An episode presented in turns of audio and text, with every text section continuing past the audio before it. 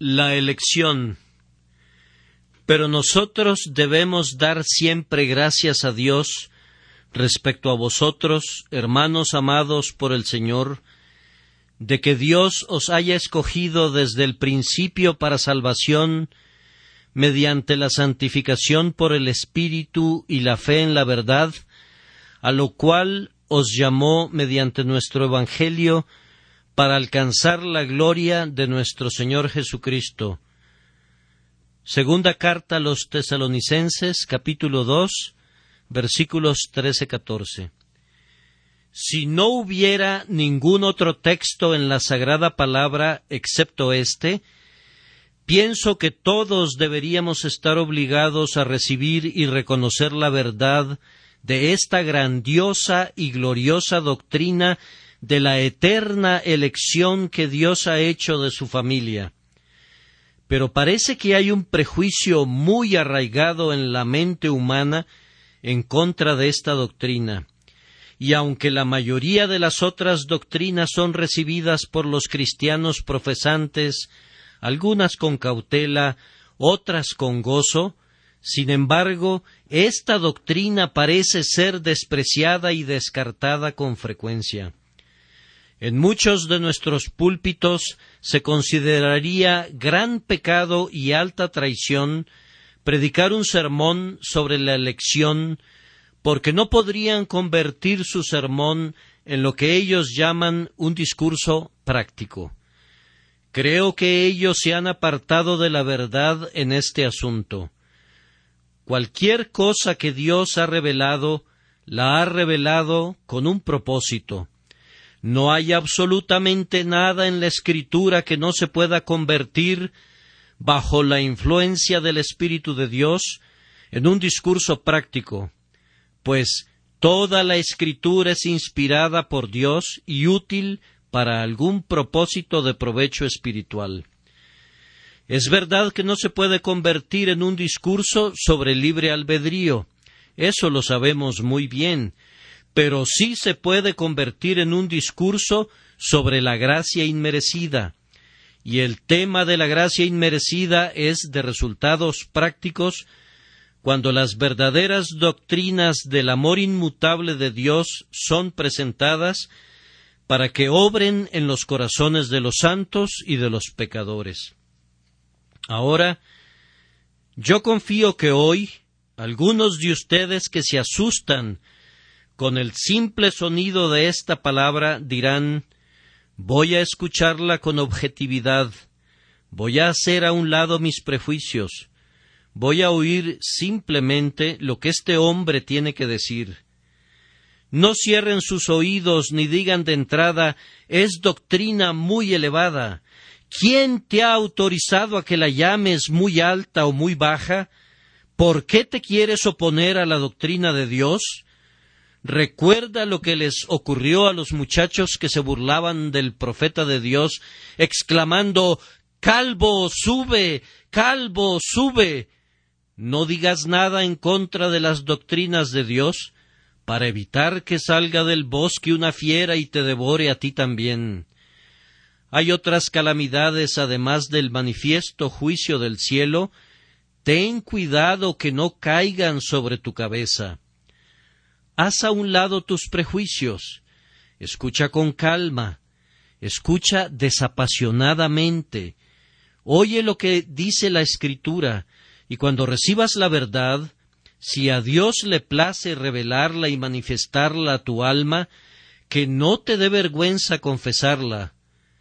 Confesar que ayer estabas equivocado es solamente reconocer que hoy eres un poco más sabio, y en vez de que sea algo negativo para ti, da honor a tu juicio y demuestra que estás mejorando en el conocimiento de la verdad que no te dé vergüenza aprender y hacer a un lado tus viejas doctrinas y puntos de vista y adoptar eso que puedes ver de manera más clara en la palabra de Dios. Pero si no ves que esté aquí en la Biblia, sin importar lo que yo diga o a qué autoridades haga referencia, te suplico, por amor de tu alma, que rechaces lo que digo y si desde este púlpito alguna vez oyes cosas contrarias a la sagrada palabra, recuerda que la Biblia debe ser lo primero y el ministro de Dios debe estar sometido a ella.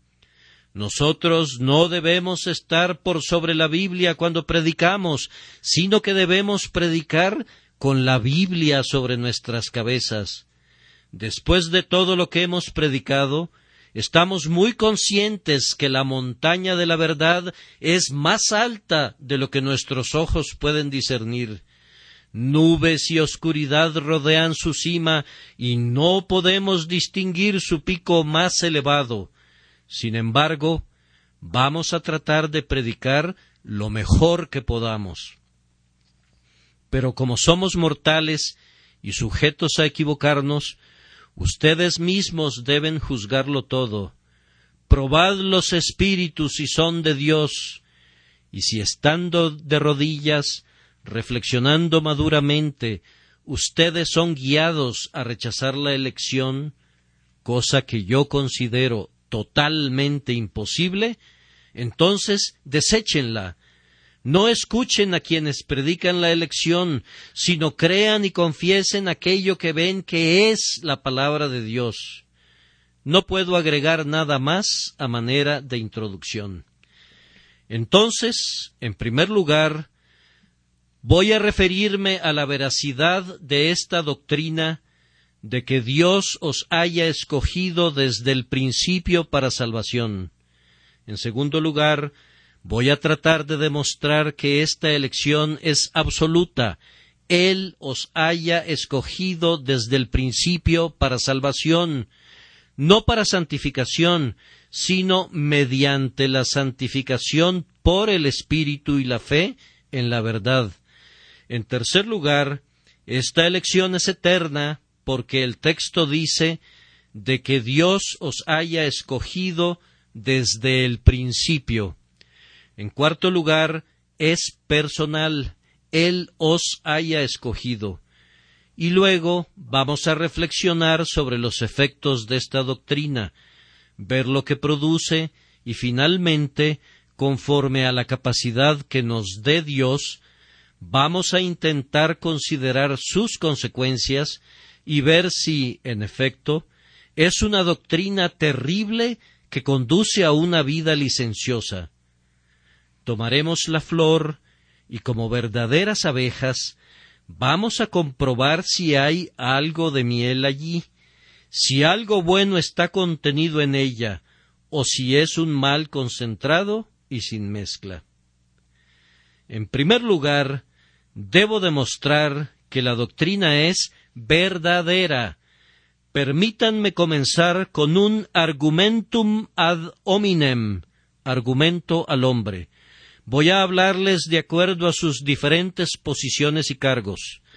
Algunos de ustedes pertenecen a la Iglesia de Inglaterra y me da gusto ver que hay muchos presentes hoy aquí. Aunque ciertamente digo de vez en cuando cosas muy duras acerca de la Iglesia y el Estado, sin embargo, yo amo a la vieja Iglesia, pues hay en esa denominación muchos ministros piadosos y santos eminentes. Ahora, yo sé que ustedes son grandes creyentes en lo que los artículos declaran como doctrina correcta. Les voy a dar una muestra de lo que los artículos afirman en lo relativo a la elección de tal forma que si creen en los artículos, no pueden rechazar esta doctrina de la elección. Voy a leer un fragmento del artículo 17 que se refiere a la predestinación y a la elección.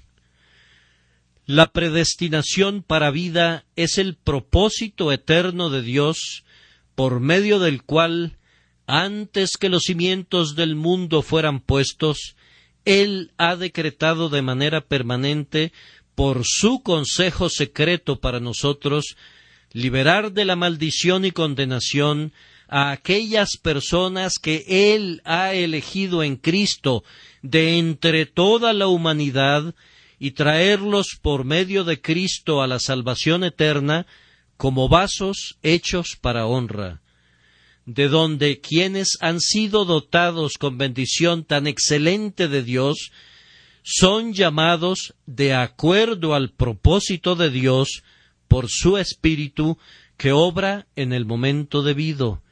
Ellos obedecen el llamado por la gracia, son justificados gratuitamente, son hechos hijos de Dios por adopción, son conformados a la imagen del unigénito Hijo Jesucristo. Ellos caminan religiosamente en buenas obras y al final, por la misericordia de Dios, alcanzan la dicha eterna. Entonces, pienso que cualquier miembro de esa denominación, si en efecto es un creyente sincero y honesto en su madre iglesia, debe ser un pleno creyente de la elección. Es verdad que si ve otras partes del ritual anglicano, encontrará cosas contrarias a las doctrinas de la gracia inmerecida y totalmente ajenas a la enseñanza de la Escritura. Pero si mira a los artículos, no puede dejar de ver que Dios ha elegido a su pueblo para vida eterna, sin embargo, no estoy tan perdidamente enamorado de ese libro como pueden estarlo ustedes, y solo he utilizado este artículo para demostrarles que si pertenecen a la Iglesia oficial de Inglaterra, no deberían objetar de ninguna manera esta doctrina de la predestinación. Otra autoridad humana por la cual puedo confirmar la doctrina de la elección es el antiguo credo de los valdenses. Si leen el credo de los antiguos valdenses, que elaboraron en medio del ardiente fuego de la persecución, verán que estos renombrados profesantes y confesores de la fe cristiana recibieron y abrazaron muy firmemente esta doctrina como parte de la verdad de Dios. He copiado de un viejo libro uno de los artículos de su fe. Que Dios salva de la corrupción y de la condenación a aquellos que Él ha elegido desde la fundación del mundo, no a causa de ninguna disposición, fe o santidad que Él hubiera previsto de antemano en ellos, sino por su pura misericordia en Cristo Jesús, su Hijo, dejando a un lado a todos los demás, según la irreprensible razón de su soberana voluntad y justicia.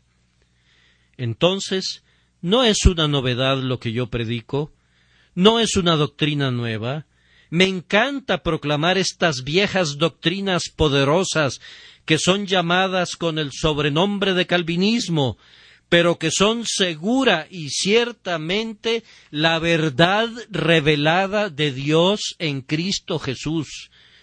Por esta verdad yo hago una peregrinación al pasado y conforme avanzo veo a un padre tras otro, a un confesor tras otro, a un mártir tras otro ponerse de pie para darme la mano. Si yo fuera un pelagiano o un creyente de la doctrina del libre albedrío, tendría que caminar por muchos siglos completamente solo. Aquí y allá algún hereje de carácter no muy honorable, podría levantarse y llamarme hermano, pero tomando estas cosas como la norma de mi fe, yo veo la tierra de los antepasados poblada por mis hermanos, veo multitudes que confiesan lo mismo que yo y reconocen que esta es la religión de la propia Iglesia de Dios. También les doy un extracto de la antigua confesión bautista. Nosotros somos bautistas en esta congregación, por lo menos la mayoría de nosotros, y nos gusta ver lo que escribieron nuestros propios antecesores. Hace aproximadamente unos doscientos años, los bautistas se reunieron y publicaron sus artículos de fe para poner un fin a ciertos reportes en contra de su ortodoxia que se habían difundido por el mundo. Voy a referirme ahora a este viejo libro que yo acabo de publicar y puedo leer lo siguiente. Artículo tercero. Por el decreto de Dios, para manifestación de su gloria, algunos hombres y algunos ángeles son predestinados y preordenados para vida eterna por medio de Jesucristo, para alabanza de su gracia gloriosa. Otros son dejados para actuar en sus pecados, para su justa condenación, para alabanza de su justicia gloriosa. Estos hombres y estos ángeles que son así, predestinados y preordenados, son particularmente e inmutablemente designados, y su número es tan exacto y definido que no puede ser ni aumentado ni disminuido. Aquellas personas que están predestinadas para vida, Dios, desde antes de la fundación del mundo, de acuerdo a su eterno e inmutable propósito, y al secreto consejo y buen agrado de su voluntad, los ha elegido en Cristo para gloria eterna por su gracia inmerecida y amor, sin que haya ninguna cosa en la criatura como una condición o causa que haya movido a Dios para esa elección.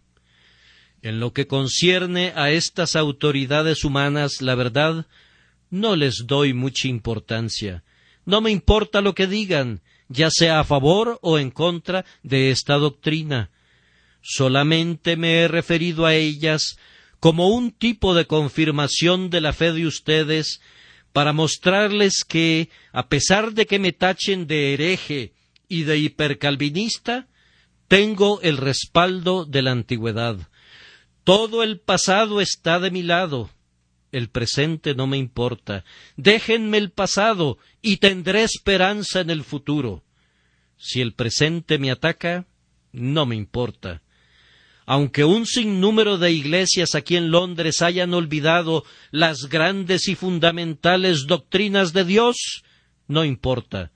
Si tan solo un pequeño grupo de nosotros nos quedamos solos, manteniendo firmemente la soberanía de nuestro Dios, si nuestros enemigos nos atacan, ay, y aun nuestros propios hermanos, que debieran ser nuestros amigos y colaboradores, no importa Basta con que podamos contar con el pasado, el noble ejército de mártires, el glorioso escuadrón de los confesores, son nuestros amigos. Los testigos de la verdad vienen a defendernos. Si ellos están de nuestro lado, no podremos decir que estamos solos, sino que podemos exclamar y yo haré que queden en Israel siete mil cuyas rodillas no se doblaron ante Baal. Pero lo mejor de todo es que Dios está con nosotros. La única gran verdad es siempre la Biblia, y únicamente la Biblia. Queridos oyentes, ustedes no creen en ningún otro libro que no sea la Biblia, ¿no es cierto? Si yo pudiera demostrar esto basándome en todos los libros de la cristiandad, si yo pudiera recurrir a la biblioteca de Alejandría para comprobar su verdad, ¿no lo creerían más de lo que ustedes lo creen? Porque está en la palabra de Dios. He seleccionado unos cuantos textos para leerlos. Me gusta citar abundantemente los textos cuando temo que ustedes pueden desconfiar de una verdad, a fin de que estén lo suficientemente convencidos para que no haya lugar a dudas si es que en verdad no creen. Permítanme entonces mencionar un catálogo de textos en los que el pueblo de Dios es llamado elegido. Naturalmente, si el pueblo es llamado elegido, debe haber una elección, Si Jesucristo y sus apóstoles estaban acostumbrados a describir a los creyentes por medio del título de elegidos, ciertamente debemos creer que lo eran, pues de lo contrario el término no significa nada.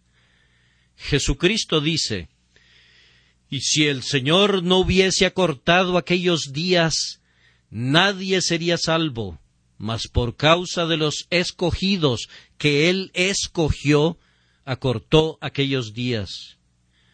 Porque se levantarán falsos cristos y falsos profetas, y harán señales y prodigios para engañar, si fuese posible, aun a los escogidos. Y entonces enviará sus ángeles y juntará a sus escogidos de los cuatro vientos desde el extremo de la tierra hasta el extremo del cielo. Marcos capítulo 13 versículos 20, 22, 27. ¿Y acaso Dios no hará justicia a sus escogidos que claman a Él día y noche? ¿Se tardará en responderles? Lucas 18, 7 podríamos seleccionar muchos otros textos que contienen la palabra elegido o escogido o preordenado o designado o la frase mis ovejas o alguna descripción similar mostrando que el pueblo de Cristo es diferente del resto de la humanidad. Pero ustedes tienen sus concordancias y no los voy a importunar con más textos. A través de las epístolas, los santos son constantemente llamados los elegidos. En su carta a los colosenses, Pablo dice Vestíos, pues, como escogidos de Dios, santos y amados de entrañable misericordia. Cuando le escribe a Tito, se llama a sí mismo Pablo, siervo de Dios y apóstol de Jesucristo, conforme a la fe de los escogidos. Pedro dice elegidos según la presencia de Dios Padre. Y si vamos a Juan, encontraremos que le gusta mucho esa palabra. Dice el anciano a la señora elegida y habla de tu hermana la elegida. Y sabemos dónde está escrito la iglesia que está en Babilonia, elegida juntamente con vosotros. Ellos no se avergonzaban de esa palabra en aquellos días, no tenían miedo de hablar de ella.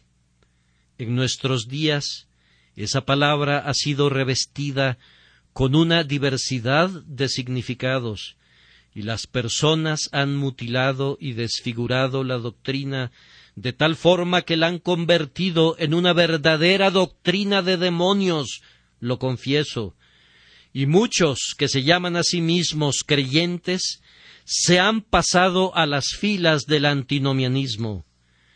Pero a pesar de esto, ¿por qué he de avergonzarme de eso si los hombres la pervierten? Nosotros amamos la verdad de Dios aun en medio del tormento, de la misma manera que cuando es ensalzada. Si hubiera un mártir que nosotros amáramos antes de que fuera llevado al suplicio, lo amaríamos todavía más mientras está siendo atormentado. Cuando la verdad de Dios está siendo atormentada, no por eso la vamos a catalogar como una falsedad. No nos gusta verla en el suplicio, pero la amamos aun cuando es martirizada, pues podemos discernir cuáles deberían haber sido sus justas proporciones si no hubiera sido atormentada y torturada por la crueldad e invenciones de los hombres. Si ustedes leen muchas de las epístolas de los padres de la antigüedad, encontrarán que siempre escriben al pueblo de Dios como elegido. Ciertamente el término conversacional común usado por los primitivos cristianos entre sí, en muchas de las iglesias, era el de elegido. A menudo usaban el término para llamarse entre sí, mostrando que era una creencia general que todo el pueblo de Dios era manifiestamente elegido. Ahora vamos a unos textos que prueban positivamente esta doctrina.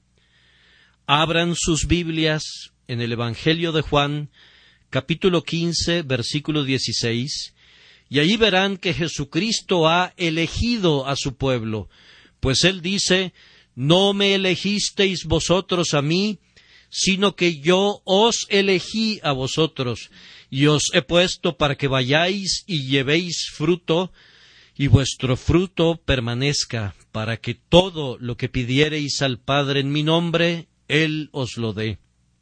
Y luego, en el versículo diecinueve, si fuerais del mundo, el mundo amaría lo suyo, pero porque no sois del mundo, antes yo os elegí del mundo, por eso el mundo os aborrece.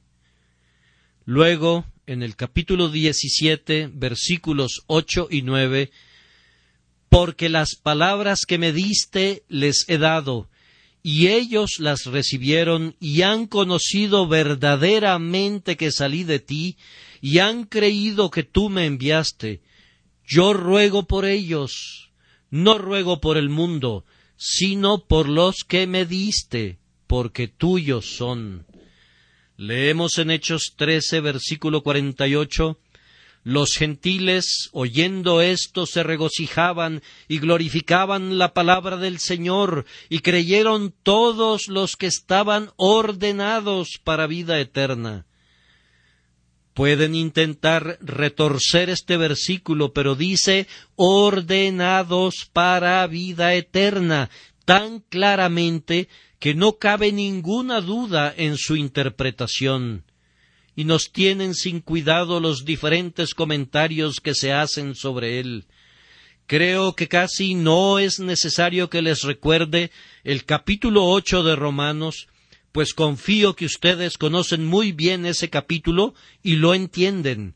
En el versículo veintinueve y siguientes dice porque a los que antes conoció, también los predestinó para que fuesen hechos conformes a la imagen de su Hijo, para que Él sea el primogénito entre muchos hermanos, y a los que predestinó, a estos también llamó, y a los que llamó, a estos también justificó, y a los que justificó, a estos también glorificó.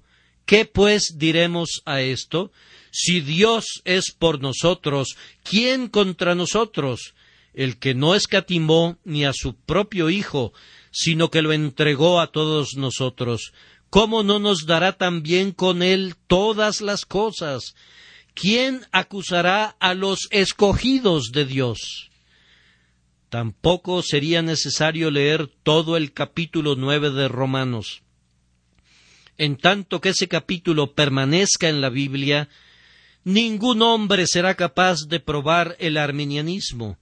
Mientras eso esté escrito allí, ni las más violentas contorsiones de esos textos podrán exterminar de la escritura la doctrina de la elección. Leamos algunos versículos como estos pues no habían aún nacido, ni habían hecho aún ni bien ni mal, para que el propósito de Dios conforme a la elección permaneciese, no por las obras, sino por el que llama, se le dijo el mayor servirá al menor. Luego pasemos al versículo veintidós y que si Dios, queriendo mostrar su ira y hacer notorio su poder, soportó con mucha paciencia los vasos de ira preparados para destrucción y para hacer notorias las riquezas de su gloria, las mostró para con los vasos de misericordia que Él preparó de antemano para gloria. Luego pasemos a Romanos capítulo once versículo siete.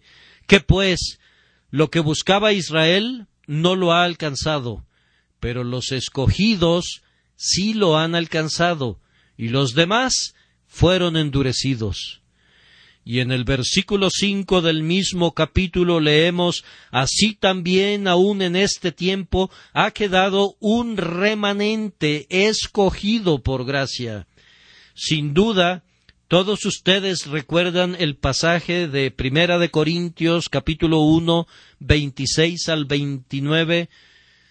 Pues mirad, hermanos, vuestra vocación, que no sois muchos sabios según la carne, ni muchos poderosos, ni muchos nobles, sino que lo necio del mundo escogió Dios para avergonzar a los sabios, y lo débil del mundo escogió Dios para avergonzar a lo fuerte, y lo vil del mundo y lo menospreciado escogió Dios, y lo que no es, para deshacer lo que es, a fin de que nadie se jacte en su presencia.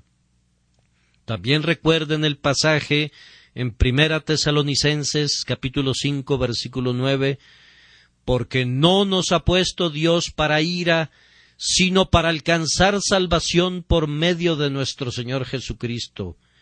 Y luego tienen el texto que estamos analizando, el cual, pienso, sería suficiente. Pero si necesitan más textos, pueden encontrarlos buscándolos con calma si no hemos logrado eliminar sus sospechas de que esta doctrina no es verdadera. Me parece, amigos míos, que esta sobrecogedora cantidad de versículos debería hacer temblar a quienes se atreven a burlarse de esta doctrina. ¿Qué diremos de aquellos que a menudo la han despreciado y han negado su divinidad, que han atacado su justicia y se han atrevido a desafiar a Dios y lo llaman un tirano todopoderoso cuando han escuchado que Él ha elegido a un número específico para vida eterna? ¿Puedes tú, que rechazas esa doctrina, quitarla de la Biblia? ¿Puedes tú tomar el cuchillo de Jeudí y extirparla de la palabra de Dios? ¿Quieres ser como la mujer a los pies de Salomón, que aceptó que el niño fuera dividido en dos mitades para que puedas tener tu mitad? ¿Acaso no está aquí en la Escritura? Y no es tu deber inclinarte ante ella y mansamente reconocer que no la entiendes, recibirla como la verdad, aunque no puedas entender su significado? No voy a intentar demostrar la justicia de Dios al haber elegido a algunos y haber pasado por alto a otros. No me corresponde a mí vindicar a mi Señor. Él hablará por sí mismo y en efecto lo hace, mas antes, oh hombre, ¿quién eres tú para que alterques con Dios? ¿Dirá el vaso de barro al que lo formó, ¿por qué me has hecho así? ¿O no tiene potestad el alfarero sobre el barro para hacer de la misma masa un vaso para honra y otro para deshonra? ¿Quién es aquel que dirá a su padre, ¿qué has engendrado? o a su madre, ¿qué has traído al mundo? Yo Jehová, y ninguno más que yo, que formo la luz y creo las tinieblas, que hago la paz y creo la adversidad. Yo Jehová soy el que hago todo esto. ¿Quién eres tú para que alterques con Dios? Tiembla y besa su vara, inclínate y sométete a su cetro, no impugne su justicia, ni denuncie sus actos ante tu propio tribunal, oh hombre. Pero hay quienes dicen Dios es cruel cuando elige a uno y pasa por alto a otro. Entonces yo les preguntaría ¿Hay alguien el día de hoy que desea ser santo, que desea ser regenerado, que desea abandonar el pecado y caminar en santidad? Sí hay, dice alguien, yo quiero. Entonces Dios te ha elegido a ti. Sin embargo, otro dice, no, yo no quiero ser santo, no quiero dejar mis pasiones ni mis vicios. ¿Por qué te quejas entonces de que Dios no te haya elegido a ti? Pues si hubieras sido elegido, no te gustaría según lo estás confesando. Si Dios te hubiera elegido hoy a la santidad, tú dices que no te importa. ¿Acaso no estás reconociendo que prefieres la borrachera a la sobriedad, la deshonestidad a la honestidad? ¿Amas los placeres de este mundo más que la religión? Entonces, ¿por qué te quejas que Dios no te haya elegido para la religión? Si amas la religión, Él te ha elegido para la religión. Si la deseas, Él te ha elegido para ella. Si no la deseas, ¿qué derecho tienes de decir que Dios debió haberte dado aquello que no deseas? Suponiendo que tuviera en mi mano algo que tú no valoras, y que yo dijera que se lo voy a dar a tal o cual persona, tú no tendrías ningún derecho de quejarte de que no te lo estoy dando a ti. No podrías ser tan necio de quejarte porque alguien más ha obtenido aquello que a ti no te importa para nada. De acuerdo a la propia confesión de ustedes, hay muchos que no quieren la religión, no quieren un nuevo corazón y un espíritu recto, no quieren el perdón de sus pecados, no quieren la santificación, no quieren ser elegidos a estas cosas. Entonces, ¿por qué se quejan? Ustedes consideran todo esto como cosas sin valor y entonces ¿por qué se quejan de Dios que ha dado esas cosas a quienes Él ha elegido? Si consideras que esas cosas son buenas y tienes deseos de ellas, entonces están disponibles para ti. Dios da abundantemente a todos aquellos que desean, y antes que nada, Él pone el deseo en ellos, de otra forma, nunca lo desearían. Si amas estas cosas, Él te ha elegido para ellas y puedes obtenerlas.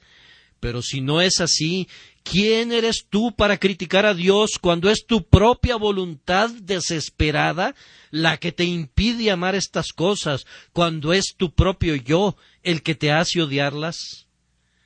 Supongan que un hombre que va por la calle dice Qué lástima que no haya un asiento disponible para mí en la capilla, para poder oír lo que este hombre tiene que decir. Y supongan que dice Odio a ese predicador, no puedo soportar su doctrina, pero aun así es una lástima que no haya un asiento disponible para mí. ¿Esperarían ustedes que alguien diga eso? No, de inmediato dirían a ese hombre no le importa, ¿por qué habría de preocuparle que otros alcancen lo que valoran y que él desprecia? No amas la santidad, no amas la justicia, si Dios me ha elegido para estas cosas, ¿te ha ofendido por eso? Ah, pero, dice alguien, yo pensé que eso significa que Dios ha elegido a unos para ir al cielo y a otros para ir al infierno. Eso es algo totalmente diferente de la doctrina evangélica. Él ha elegido a unos hombres a la santidad y a la justicia y por medio de ellas al cielo. No debes decir que los ha elegido simplemente para ir al cielo y a los otros para ir al infierno. Él te ha elegido para la santidad si amas la santidad. Si cualquiera de ustedes quiere ser salvado por Jesucristo, Jesucristo le ha elegido para ser salvado. Si cualquiera de ustedes desea tener la salvación, ese ha sido elegido para la salvación si la desea sinceramente y ardientemente. Pero si tú no la deseas, ¿por qué habrías de ser tan ridículamente tonto de quejarte porque Dios da eso que no quieres a otras personas? De esta forma he tratado de decir algo en relación a la verdad de la doctrina de la elección. Y ahora, rápidamente, déjenme decirles que la elección es absoluta, esto es, no depende de lo que nosotros somos el texto dice de que Dios os haya escogido desde el principio para salvación. Pero nuestros oponentes afirman que Dios elige a unos hombres porque son buenos, que los elige a causa de diversas obras que han hecho. Ahora, en respuesta a esto, nosotros preguntamos ¿Qué obras son esas por las que Dios elige a su pueblo? ¿Acaso es lo que llamamos comúnmente obras de la ley, obras de obediencia que la criatura puede llevar a cabo? Si es así, nosotros les respondemos si los hombres no pueden ser justificados por las obras de la ley, no parece muy claro que puedan ser elegidos por las obras de la ley. Si no pueden ser justificados por sus buenas obras, tampoco pueden ser salvados por esas buenas obras. Por tanto, el decreto de la elección no pudo haber sido formado sobre la base de buenas obras. Pero, dicen otros, Dios lo eligió porque conocía de antemano su fe. Ahora, Dios es el que da la fe, por tanto, no pudo haberlos elegido a causa de su fe que él conocía de antemano. Supongamos que hubiera veinte mendigos en la calle y yo determinara darle dinero a uno de ellos. ¿Podría alguien decir que yo decidí darle ese dinero, que yo elegí dárselo, porque conocía de antemano que él aceptaría ese dinero? Eso sería una tontería. De igual manera, decir que Dios eligió a unos hombres porque conocía de antemano que ellos habrían de tener la fe que es la salvación en germen, sería tan absurdo que no vale la pena ni escucharlo. La fe es el don de Dios. Toda virtud viene de Él. Por tanto, la fe no pudo haberlo llevado a elegir a los hombres, porque es su don. La elección, estamos convencidos de ello, es absoluta y completamente independiente de las virtudes que adornan a los santos posteriormente.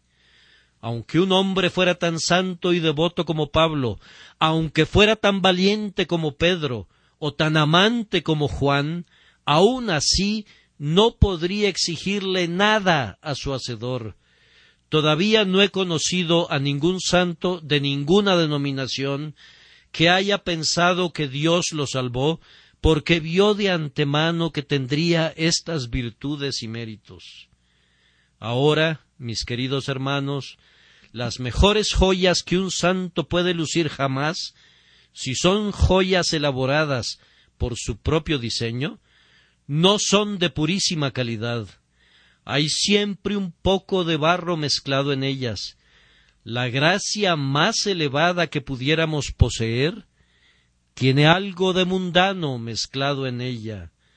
Sentimos esto en la medida que nos refinamos más, cuando tenemos mayor santificación, y nuestro lenguaje debe ser siempre Yo soy el primero de los pecadores, Jesús murió por mí nuestra única esperanza, nuestro único argumento, pende de la gracia manifestada en la persona de Jesucristo, y tengo la certeza que debemos rechazar y desechar completamente cualquier pensamiento que nuestras virtudes, que son dones de nuestro Señor sembradas por su diestra, pudieran ser la causa de su amor, y debemos cantar en todo momento ¿Qué había en nosotros que mereciera la estima o que produjera deleite en el Creador? Fue únicamente Padre y siempre debemos cantar porque pareció bueno a tus ojos. Tendré misericordia del que tendré misericordia. Él salva porque quiere salvar. Y si me preguntaran por qué me ha salvado a mí, Solo puedo decir porque Él quiso hacerlo. ¿Acaso había algo en mí que me pudiera recomendar ante Dios? No. Hago a un lado todo. No había nada recomendable en mí. Cuando Dios me salvó, yo era el más bajo, perdido y arruinado de la raza. Estaba ante Él como un bebé desnudo, bañado en mi propia sangre. Verdaderamente yo era impotente para ayudarme a mí mismo. Oh, cuán miserable me sentía y me reconocía.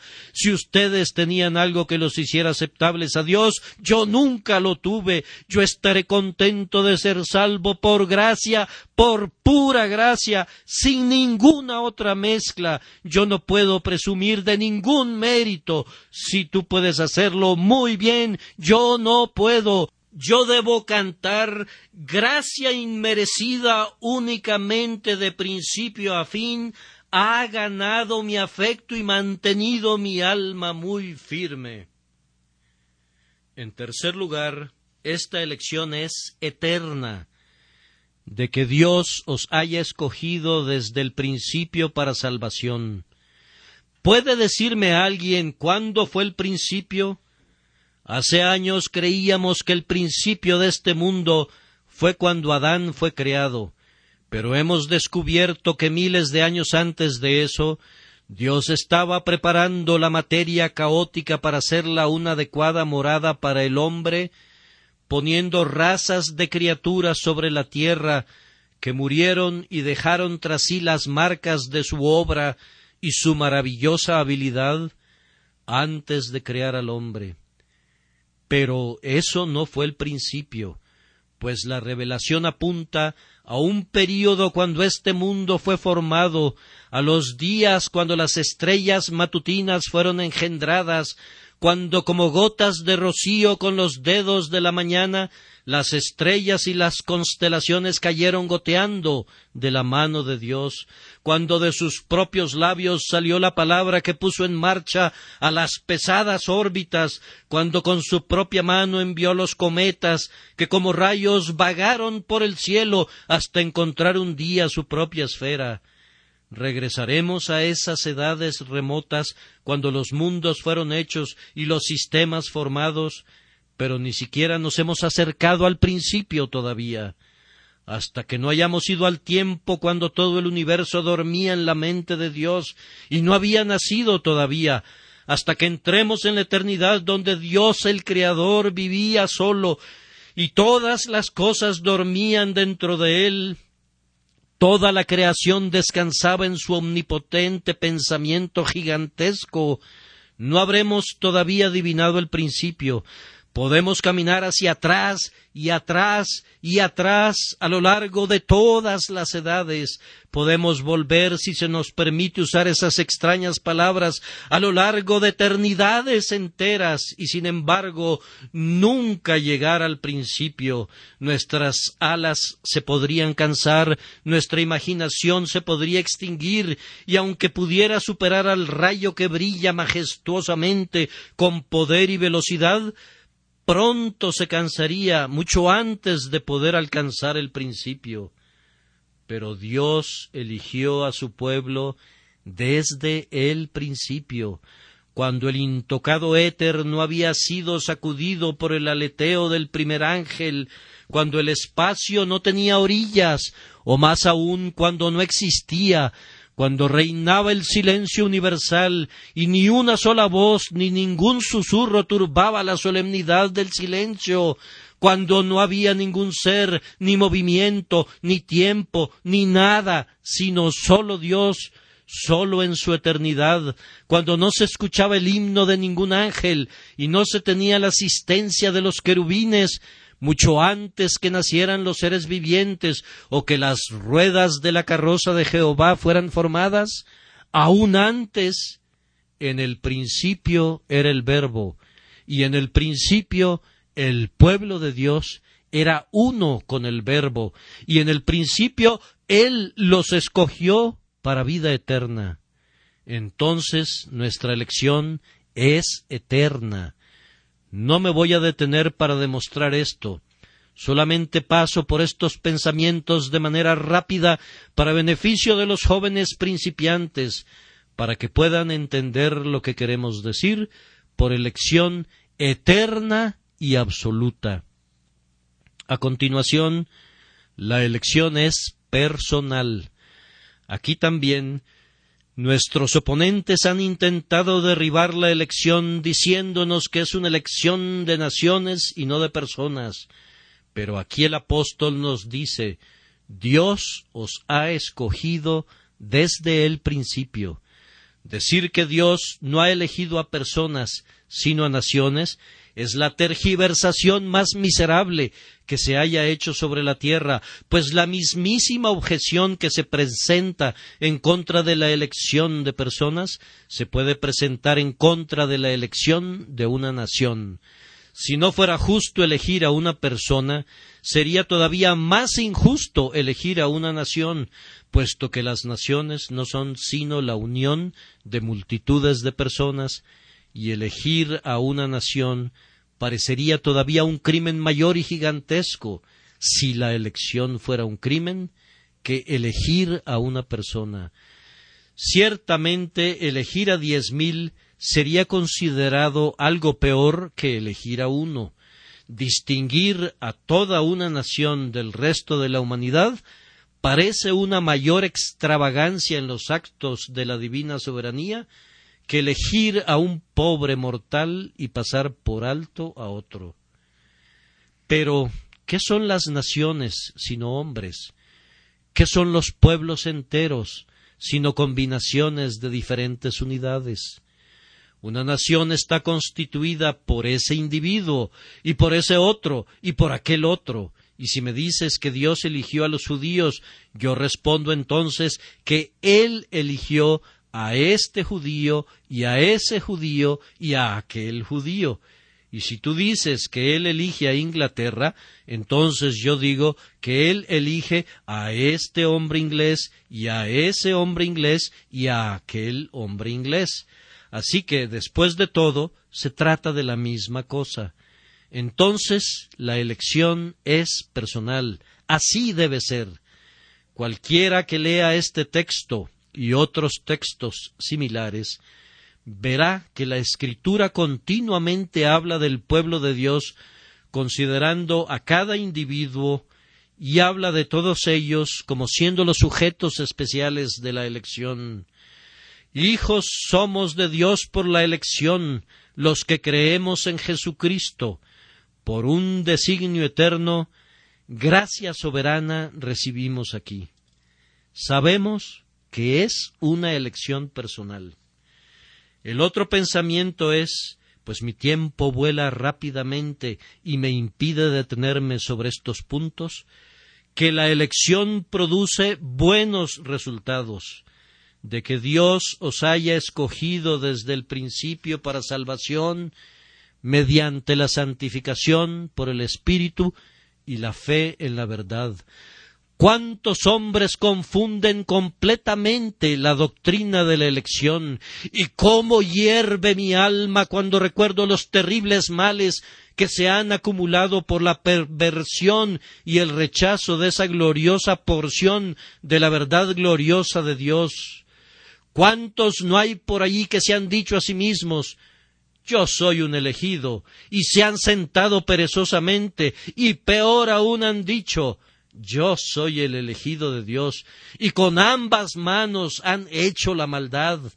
Rápidamente han corrido a todo tipo de inmundicia, porque han dicho yo soy el escogido de Dios, y por tanto, independientemente de mis obras, puedo vivir como se me dé la gana y hacer lo que yo quiera. Oh amados, permítanme solemnemente advertir a cada uno de ustedes que no lleven esa verdad muy lejos, o más bien que no conviertan esa verdad en un error, pues no la podemos estirar mucho. Podemos pasar por sobre los límites de la verdad, podemos convertir eso que tenía la intención de ser dulce para nuestro consuelo en una terrible mezcolanza para nuestra destrucción. Les digo que ha habido miles de personas que han ido a la ruina por entender de manera equivocada la elección, que han dicho Dios me ha elegido para el cielo y para la vida eterna, pero a ellos se les ha olvidado que está escrito que Dios los ha elegido mediante la santificación por el Espíritu y la fe en la verdad. Esta es la elección de Dios, una elección para santificación y para fe.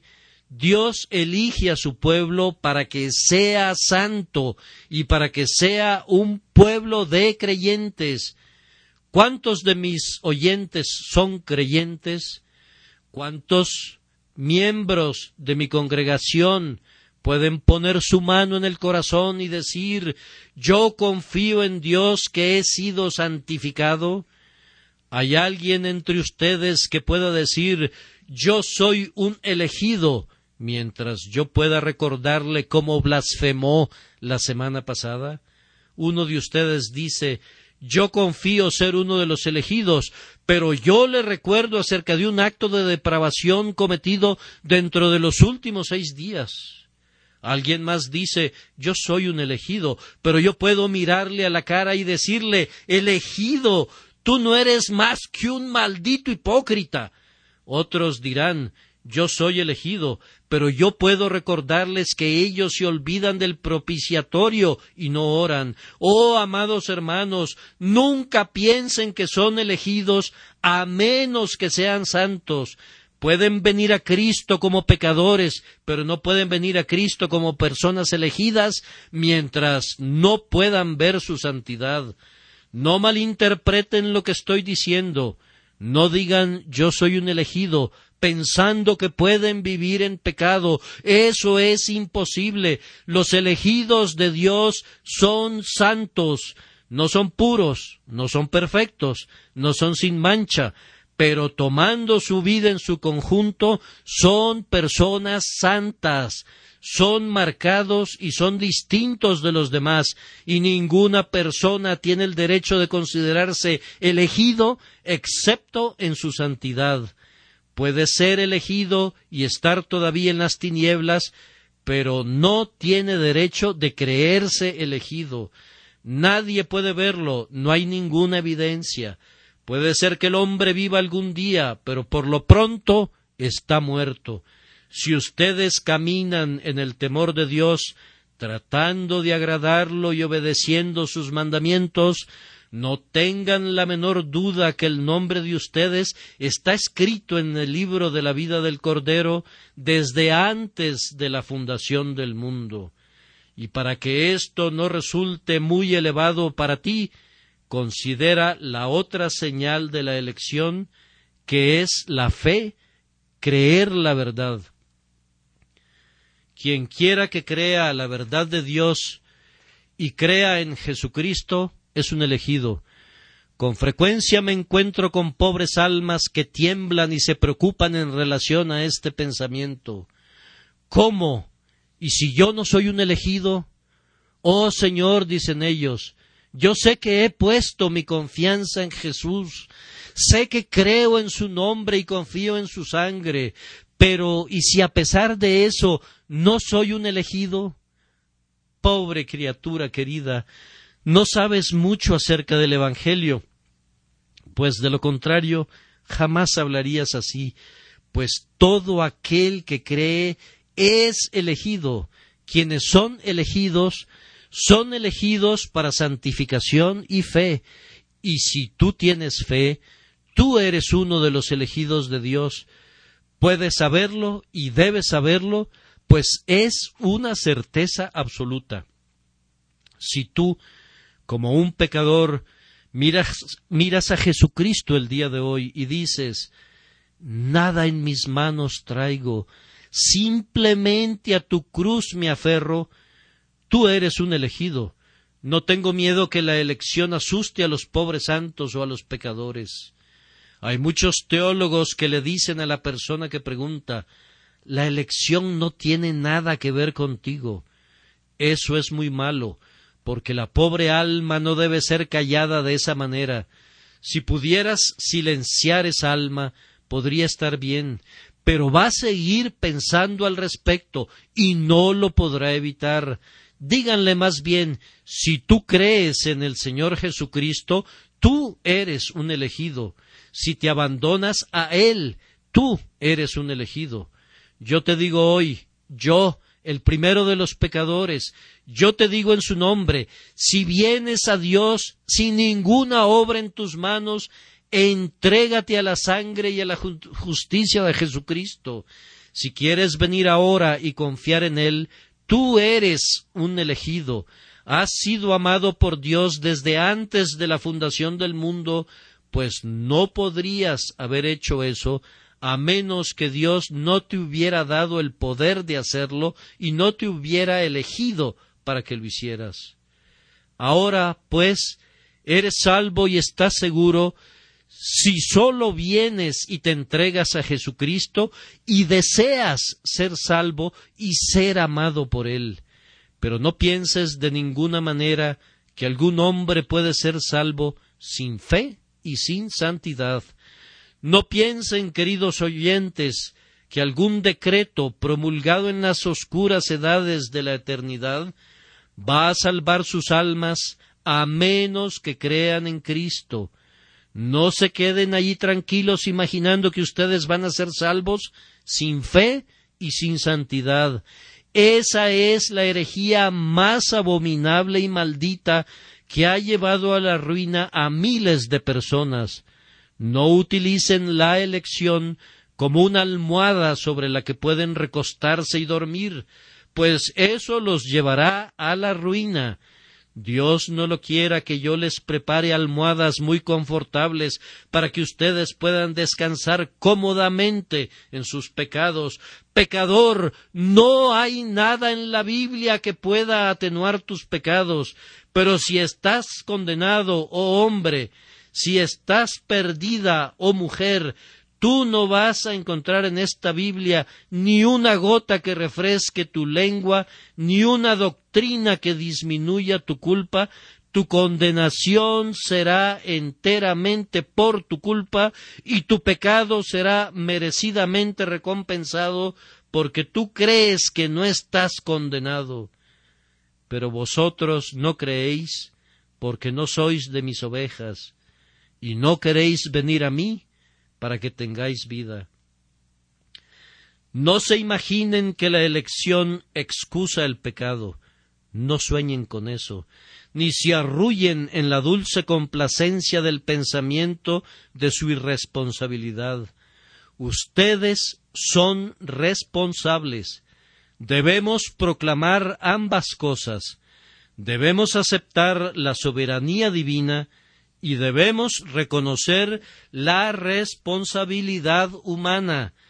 Debemos aceptar la elección, pero debemos hablar a sus corazones. Debemos proclamar la verdad de Dios ante ustedes. Debemos hablarles a ustedes y recordarles esto que si bien es cierto que está escrito en mí está tu ayuda, también está escrito te perdiste, oh Israel.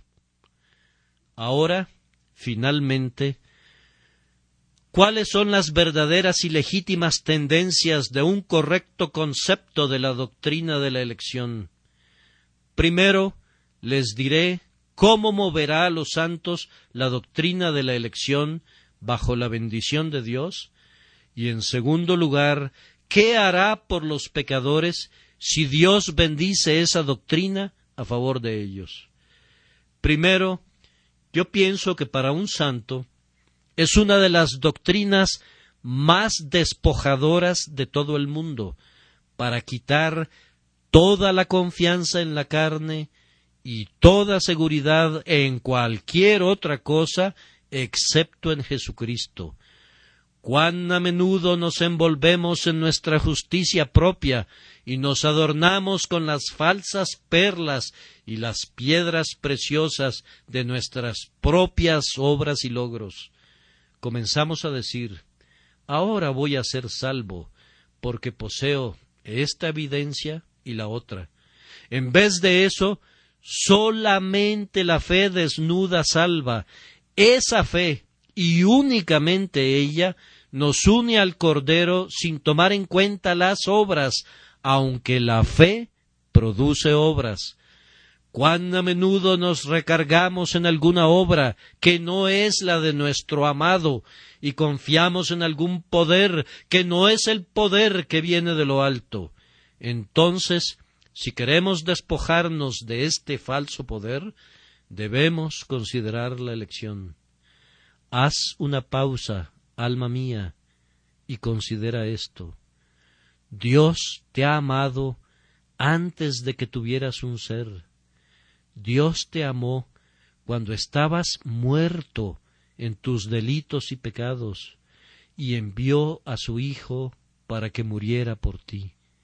Él te compró con su preciosa sangre antes de que pudieras balbucear su nombre. ¿Acaso entonces puedes estar orgulloso? Repito, no conozco nada, nada que sea más humillante para nosotros que esta doctrina de la elección. A veces me he postrado ante ella mientras trato de comprenderla. He abierto mis alas y como el águila me he remontado hacia el sol. Mi ojo ha sido firme y mi ala vigorosa durante un tiempo, pero conforme me acercaba a ella un pensamiento se adueñaba de mí. Dios os ha escogido desde el principio para salvación y me he perdido en su resplandor, he sentido vértigo ante ese poderoso pensamiento, y de esa altura que marea se ha desplomado mi alma, postrada y quebrantada, balbuciendo Señor, yo no soy nada, soy menos que nada, ¿por qué yo? ¿Por qué yo? Queridos amigos, si quieren ser humillados, estudien la elección, pues los hará humildes bajo la influencia del Espíritu de Dios. Aquel que está orgulloso de su elección no es un elegido, y aquel que es humillado por ella puede creer que es elegido. Tiene todas las razones para creer que lo es, pues uno de los efectos más benditos de la elección es que nos ayuda a humillarnos ante Dios. De nuevo, la elección en el cristiano debe hacerlo muy intrépido y muy osado. Nadie será tan intrépido como aquel que cree que es un elegido de Dios. ¿Qué le importan a él los hombres si es elegido por su Hacedor? ¿Qué le importan los gorjeos despreciables de algunos gorrioncitos cuando sabe que él es un águila de categoría real? ¿Acaso le importará que el mendigo lo señale cuando corre por sus venas la sangre real del cielo? Si toda la tierra se levanta en armas, Él habita en perfecta paz, pues Él está en el lugar secreto del tabernáculo del Todopoderoso. Yo soy de Dios, afirma. Yo soy diferente a los demás hombres. Ellos son de una raza inferior. ¿Acaso no soy noble? ¿Acaso no soy uno de los aristócratas del cielo? ¿Acaso no está escrito mi nombre en el libro de Dios? ¿Le preocupa al mundo? De ninguna manera.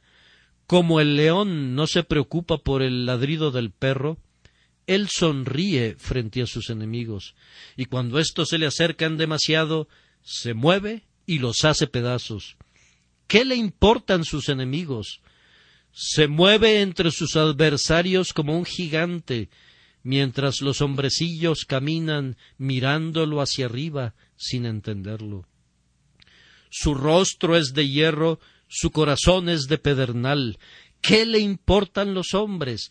Más aún, si una rechifla universal se levantara desde todo el mundo, él se sonreiría de eso, pues diría el que ha hecho de Dios su refugio encontrará su más segura morada soy uno de sus elegidos, soy escogido de Dios y estimado, y aunque el mundo me aborrezca, no tengo miedo.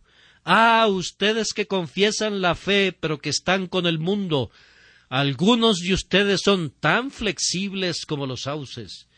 Hay pocos cristianos como robles hoy día que pueden resistir la tormenta, y les diré por qué. Es porque ustedes mismos no creen que son elegidos. El hombre que sabe que es elegido será demasiado orgulloso para pecar. No se humillará para cometer los actos que hace la gente común.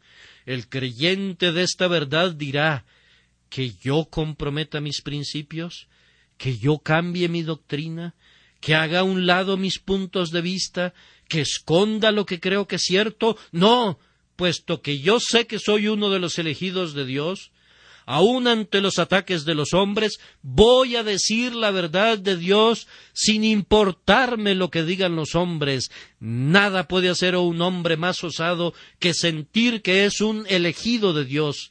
Quien sabe que ha sido elegido de Dios no temblará ni tendrá miedo. Más aún, la elección nos hace santos. Nada puede hacer a un cristiano más santo bajo la influencia llena de gracia del Espíritu Santo, que el pensamiento que Él es elegido. ¿Pecaré yo, dice, sabiendo que Dios me ha elegido a mí? ¿Acaso voy a transgredir después de tanto amor? ¿Acaso me apartaré después de tanta misericordia y tierna bondad? No, mi Dios, puesto que tú me has elegido, yo te amaré, yo viviré para ti, ya que tú, mi Dios eterno, te has convertido en mi Padre. Yo me voy a entregar a ti para ser tuyo para siempre, por la elección y por la redención, entregándome a ti y consagrándome solemnemente a tu servicio. Y ahora, por último, para los inconversos, ¿Qué les dice la elección a ustedes? Primero, ustedes impíos, los voy a excusar por un momento. Hay muchos de ustedes a quienes no les gusta la elección, y yo no puedo culparlos por ello, pues he escuchado a muchos predicadores predicar sobre la elección que han terminado diciendo no tengo ni una palabra que decir al pecador. Ahora yo digo que ustedes deben sentir desagrado por una predicación así, y yo no los culpo por eso. Pero yo digo, tengan ánimo, tengan esperanza, oh ustedes pecadores, porque hay una elección.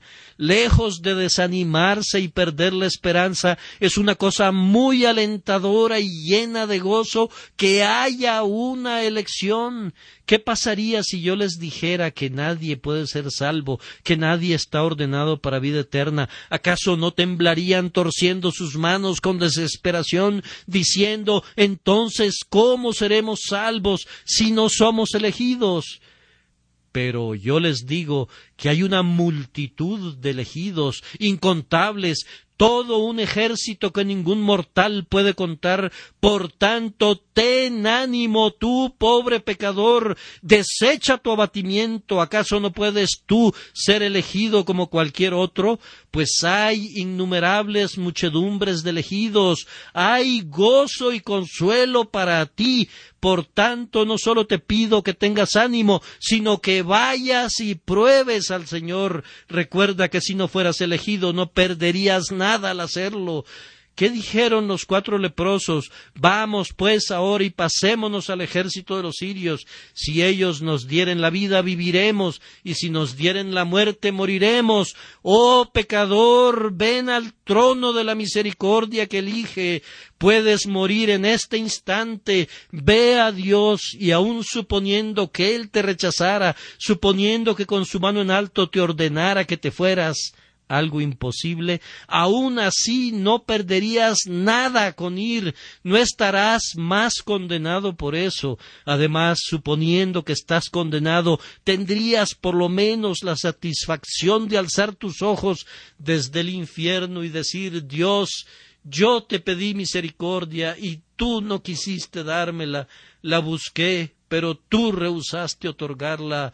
Eso nunca lo dirás, oh pecador si tú vinieras a Él y le pidieras, tú vas a recibir lo que pides, porque nunca ha rechazado a nadie, pero aunque hay un número definido de elegidos, sin embargo es cierto que todos los que buscan pertenecen a ese número, debes ir y buscar, y si sucede que tú resultes ser el primero en ir al infierno, diles a los demonios que pereciste de esa manera, diles a los diablos que tú eres uno rechazado después de haber venido como un pecador culpable a Jesús.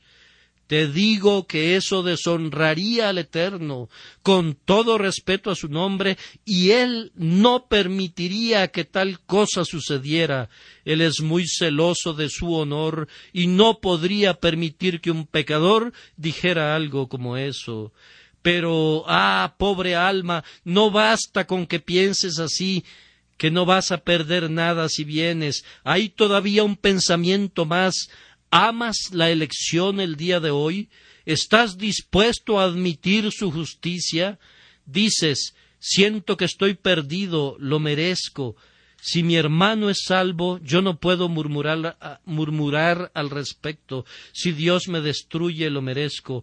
Pero si Él salva a la persona que está sentada junto a mí, Él tiene todo el derecho de hacer lo que le plazca con lo suyo, y yo no he perdido nada por eso. ¿Puedes decir eso con toda honestidad desde lo profundo de tu corazón? Si es así, entonces la doctrina de la elección ha tenido su efecto correcto en tu espíritu y tú no estás lejos del reino de Dios, estás siendo traído donde debes estar, donde el espíritu quiere que estés. Y siendo esto así el día de hoy, puedes irte en paz Dios ha perdonado tus pecados. No sentirías así si no hubieras sido perdonado. No sentirías así si el Espíritu de Dios no estuviera haciendo su obra en ti. Entonces regocíjate en esto, deja que tu esperanza descanse en la cruz de Cristo. No pienses en la elección, sino en Jesucristo. Descansa en Jesús. Jesús al inicio, en todo momento y por toda la eternidad.